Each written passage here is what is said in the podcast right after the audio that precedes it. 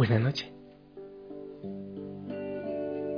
Espero que estés bien, que hayas pasado maravillosamente este día. Yo sí. Me levanto y me asomo a la puerta, como siempre, a la puerta de la ermita, por si hay algún pajarito, aunque no lo creo a esta hora. Algo se escucha así y veo algunos que revolotean. Y aquí, alrededor de la ermita, a veces hasta oscuro aún, hay algunos buscando cositas que comer. Y todo es hermoso para descansar en el Señor, en sus manos, en su paz. Yo te invito a que descanses, que respires profundamente, dejes las prisas, no te canses más, no te angusties. Respira profundo, eh, dale un fuerte abrazo a todos en casa. Si estás con tu familia, si estás solito, pues bendices a los que tú amas. Si estás en familia, valórales, ¿eh? No desaproveches este momento para demostrar el afecto, el cariño, el valor, la gratitud que tanto bien hace. La palabra del Señor. Hoy estuvimos meditando acerca del miedo, del temor. Y, e incluso en el Evangelio el Señor nos dio unas pautas eh, para erradicar el miedo de nuestras vidas. Hoy también quiero que hablemos un momentito con respecto al miedo, basándonos en la palabra del Señor. Donde hay fe, no existe el temor. En Romanos capítulo 8, versículo 2 dice, porque la ley del Espíritu de vida en Cristo Jesús me ha librado de la ley del pecado y de la muerte. Pecado y muerte. Este versículo de la palabra del Señor habla de dos leyes espirituales básicas que operan en el mundo. La ley del espíritu de vida, que es la que recibimos en Cristo Jesús, y la ley del pecado y de la muerte, que es la que viene del enemigo. Una ley es como un principio establecido que siempre obra de la misma manera. Satanás, que yo le digo otras palabras para no decir ese nombre tan feo, el feo, el fétido, el falso, el frío, no tiene poder para crear una ley. Solo Dios puede crear una ley. El enemigo simplemente lo que hace es pervertir las leyes espirituales que habían sido creadas por Dios. El pecado no era una nueva ley, era la justicia pervertida, así como la oscuridad es la ausencia de la luz, por ejemplo así como el frío y la ausencia del calor. Entonces la muerte fue la vida pervertida por el enemigo. El odio fue el amor pervertido. El temor fue la fe pervertida, dañada. Dios dio a Adán la fe para sostener su vida. Pero cuando el enemigo logró el control, esa fuerza espiritual de la fe fue pervertida y convertida en un temor. Y Satanás lo usó para matar, robar y destruir, dice la palabra. Esas leyes espirituales del Señor, Él las daña y las usa, no te olvides, para matar, robar y destruir. Después que Adán y Eva pecaron en el jardín del Edén, el temor se convirtió en la fuerza dominante de sus vidas. Las primeras palabras de Adán dirigidas a Dios después que pecó fueron, oí tu voz en el huerto y tuve miedo porque estaba desnudo y me escondí. Ahí te das cuenta. Inmediatamente el pecado, por haber seguido la perversión del enemigo, le llevó al temor. Eso está en Génesis 3.10. La fe que él tenía en su corazón fue convertida en temor. Fe, temor. Por eso la fe y el temor están muy relacionados. Son casi idénticos. Trabajan casi igual, pero producen resultados totalmente opuestos. Satanás es lo opuesto de Dios en toda situación. La palabra de Dios es verdad, pero no hay verdad en Satanás. Así como al extremo opuesto del amor está siempre el odio, al extremo opuesto de la fe encontramos el temor. El enemigo promueve el odio, Dios es amor. De igual manera, el enemigo alimenta el temor en una persona, mientras que Dios nos da la fe que nos sostiene en momentos difíciles. Al igual que el amor siempre vence al odio, la fe que tú pones en práctica siempre vencerá el temor. La prosperidad siempre vence a la pobreza. La paz de Dios aplicada a nuestras vidas supera la ansiedad producida por cualquier situación, por difícil que ella sea. La sanidad divina es capaz de vencer cualquier enfermedad. En la palabra de Dios hay una gran promesa para cada oportunidad eh, de fallar del enemigo. Puede poner en nuestro camino una gran promesa la palabra del Señor.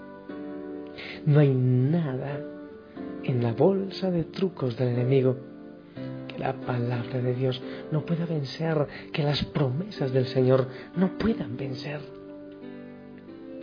En Romanos 8:31 leemos, ¿qué pues diremos a esto? Si Dios está con nosotros, ¿quién puede estar en, contra nuestra? Si Él está de nuestra parte, ¿quién puede estar en nuestra contra? Esta es una razón muy poderosa por la cual debemos buscar constantemente una íntima comunión con Dios en la oración. Mientras Adán se mantuvo en comunión con Dios, vivía en fe, no conocía el temor cuando desobedeció, se cortó esa comunión y se puso en movimiento la ley del pecado y la muerte. Y la fe se convirtió en temor. En la segunda carta de San Pablo a Timoteo, el apóstol le dice, Dios no nos ha dado un espíritu de cobardía, sino de poder, de amor y de dominio propio, segunda Timoteo 1.7. En el Salmo 27, verso 1, David dice, el Señor es mi luz y mi salvación. ¿A quién temeré? Si el Señor es la fortaleza de mi vida, ¿quién me hará temblar? ¿De quién he de atemorizarme? Es decir, esta es una ley, un principio establecido. Porque yo vivo en el Espíritu de mi Dios, Él me protege, por lo tanto, yo no temeré absolutamente a nada. Si Él está conmigo, no tengo por qué temer mientras tú busques el refugio en el Señor, mientras día tras día vengas a Él en la oración, estando constantemente en su presencia. Si leemos la palabra, si oramos, si nos cobijamos en Él, si somos obedientes a Él, seguramente que podremos con toda autoridad rechazar el temor de nuestras vidas en cualquier situación, no importa cuán terrible que parezca, podremos siempre declarar y disfrutar la victoria que tenemos en Cristo el Señor. Pero hay que confiar, hay que confiar, hay que buscarlo, hay que abandonarse en Él. Él está presente.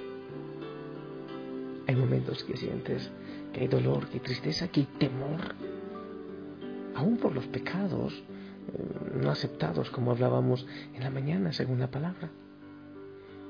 El Señor viene, tú clamas, Él te toca, Él te acaricia, Él está contigo.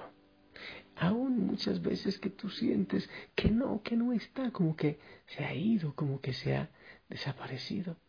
Cuando menos piensas, sientes que está a tu lado. Siente ahora que te toca, que te abraza.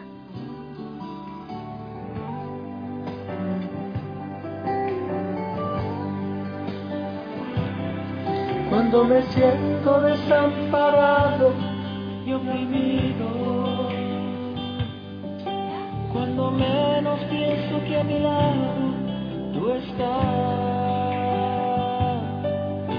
de momento siento una mano mi hombro y al tornar mi que me toca, que miro, no veo a nadie y me pregunto quién será. Cuando pienso que en mis oraciones ya tu noche,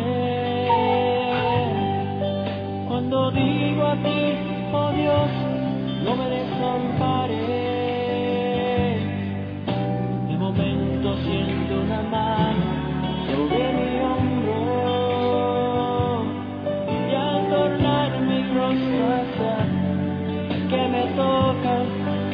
Miro, no veo a nadie.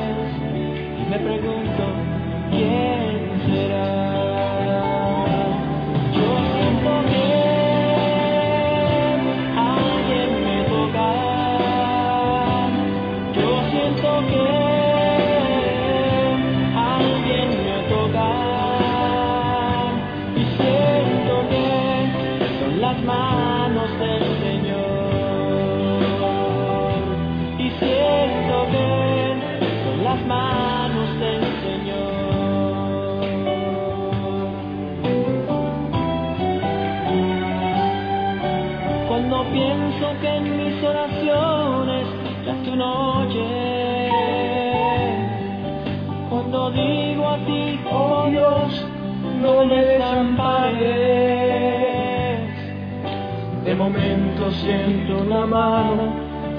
mi hombro.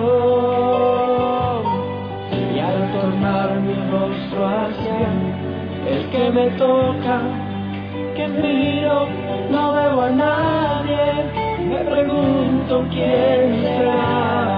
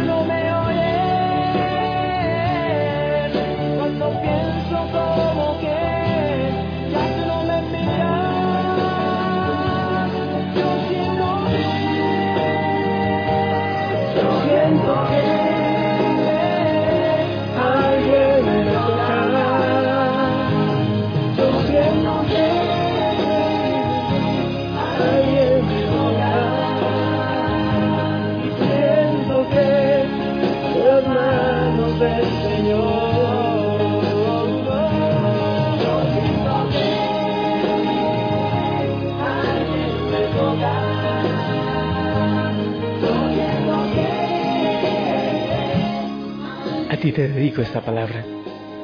En Isaías capítulo 41, versículo 10. No temas, que yo estoy contigo. Escucha, no temas que yo estoy contigo. No te angusties, que yo soy tu Dios.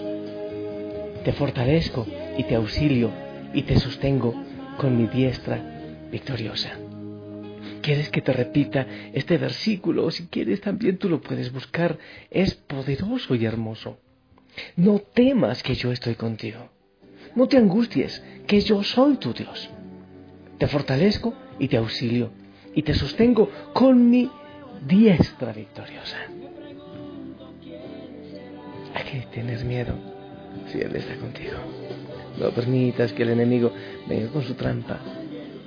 No lo permitas. Abandónate en las manos del Señor. Aférrate, no te olvides lo de San Pablo. Cuando soy débil es cuando soy fuerte, porque ahí es donde tomas la mano del Señor y eres poderoso. Yo te bendigo En el nombre del Padre, del Hijo y del Espíritu Santo. Amén. Y con la fuerza también de los millones de hermanos y hermanas de la familia Osana en oración por ti. Esperamos tu bendición.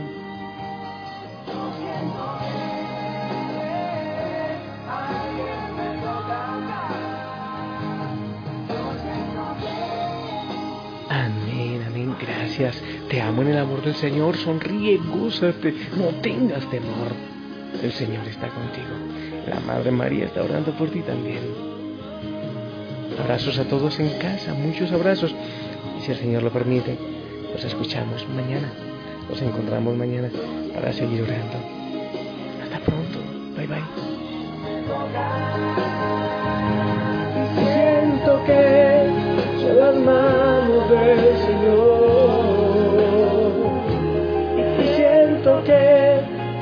Las manos del Señor.